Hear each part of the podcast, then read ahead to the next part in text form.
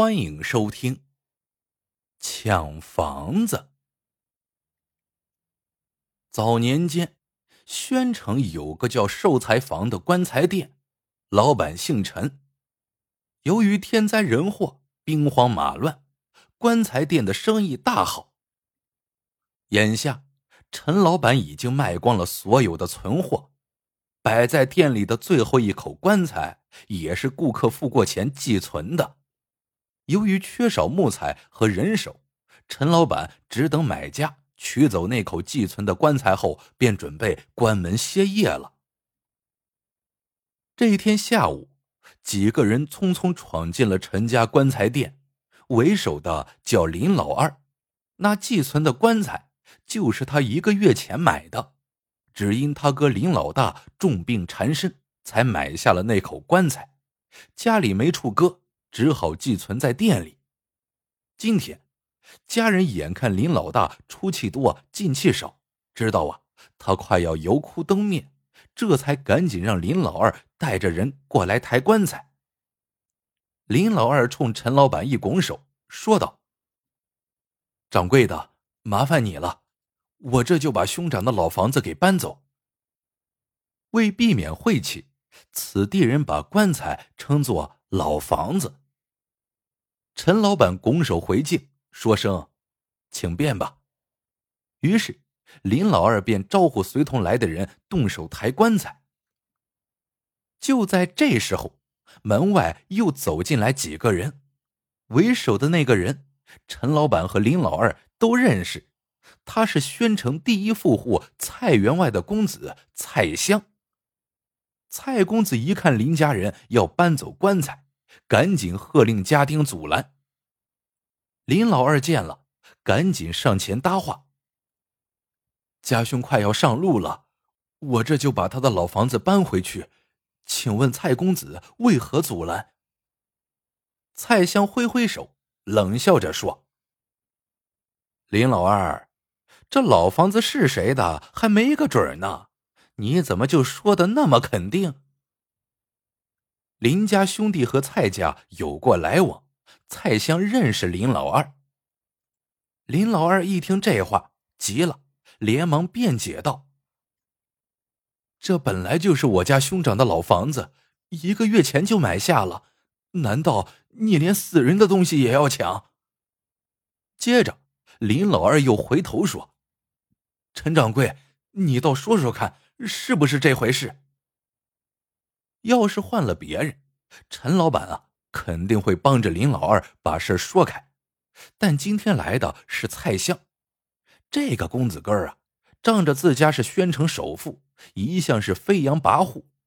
陈老板怕事儿啊，不敢实话实说，他含糊其辞，吞吞吐吐，老半天都说不出一句囫囵话来。蔡襄一看眼前的光景。鼻子里哼了一声，今儿个如果换了别的东西，他早就喝令家丁动手抢了。但棺材是死人的东西，他多少是有点顾忌。俗话说“七生不七死”，不然死人阴魂不散，一直纠缠着你，你咋办？你怕不怕呀？但现在整个宣城只有这么一口棺材。如果林家老二把他抬走，那蔡襄的爹不就真的就是死无葬身之地了吗？既然不能抢，蔡襄只好狡辩。他见陈老板不吱声，马上接过了林老二的话头，说得好，谁都不能欺负死人。我不能欺负你哥，难道你就可以欺负我爹吗？这老房子没进你们家的门。就不能算是你哥的，你搬走了，难道就不是欺负我爹吗？林老二没想到蔡相这么能狡辩，明明道理在自己这边，却不知怎么反驳他，直气得两眼冒火，冲着陈老板大声嚷道：“掌柜的，我兄长的老房子早付过钱了，你为何不站出来做个证？”陈老板眼看躲不过去。便使出了做商人多年练就的滑头本领，他干咳两声说：“那，呃，死者为大，要想两不相欺，我倒有个办法，不知你们意下如何？蔡香忙说：“什么法子？快说！”林老二没好气的说：“你说来听听。”陈老板又干咳了两声，说道：“你看啊，你们两家都要这口棺材，我判给谁都会得罪人，最好啊是让天意来定。林老二，你把你哥抬过来；蔡公子，你也把你爹抬过来。大伙儿都瞪大眼睛瞧着，看他们谁先咽气，这口老房子就归谁。你们看行吗？”蔡香本来就是无理取闹，听了这个方案，马上叫好。林老二虽说万般不情愿，但蔡家财势大，如果真的撕破脸皮，自己也没有什么好处，于是只得勉强点了头。一会儿，仆人们抬着蔡香的爹过来了，而且连寿衣都穿戴整齐了，殉葬品也都佩戴在身上。光是手里的两块玉佩就值白银千两。这林家呀，穷了一些，为了买这口棺材，把家里的钱都花光了，已经没钱给林老大置办寿衣了，只让林老大穿着一件旧衣服上路。这两个临死之人被安放在棺材店的大厅里，两家人都围在旁边，等着看谁先断气。忽然。林老大的呼吸越来越急促，脸上连尸斑都显露了出来，眼看着就要咽气了。蔡香看到林老大这个样子，他急了，他猴急的在老爹面前“噗”的一声跪下，说道：“爹，您赶紧上路吧，不然儿子就买不到老房子给您送终了。”没想到。这话还真管用。刚才呼吸还算平缓的蔡员外，立刻神色大变，他气喘吁吁，大汗淋漓，眼睛一翻，手脚乱动，片刻后便咽了气。同时，林老大这边却出了怪事他已经上脸的尸斑竟然慢慢褪去，气息也渐渐变得平和起来。没过多长时间。林老大竟然醒了过来。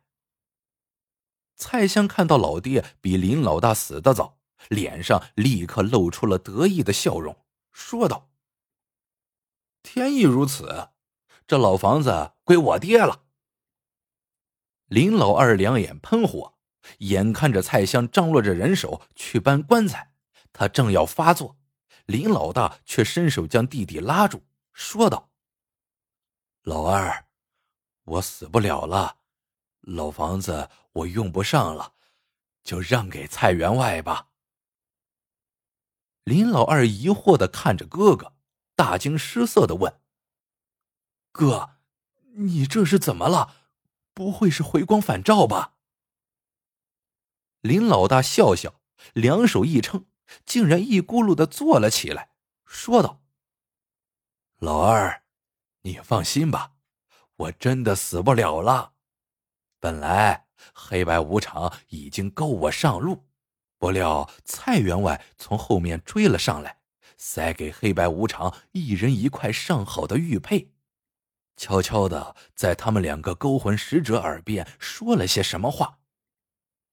这黑白无常听了，就一脚把我踹了回来，说：“穷鬼，本来你的阳寿已尽。”现在蔡员外给了我等好处，要我等先把他带走，只好委屈你滚回去，把蔡员外没过完的那二十年阳寿过完再说。原来是这么回事啊！林老二到蔡员外那里一看，果然，原先在他手里紧紧握着的两块玉佩，也不知道什么时候不见了。最后。林家兄弟拿回了买棺材的钱，用它做本做起了小生意，没过几年就发了财。这林老大又过了二十年的好日子。好了，这个故事到这里就结束了。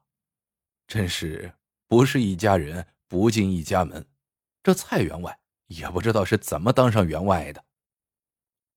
喜欢的朋友们记得点赞、评论、收藏，感谢您的收听，我们下个故事见。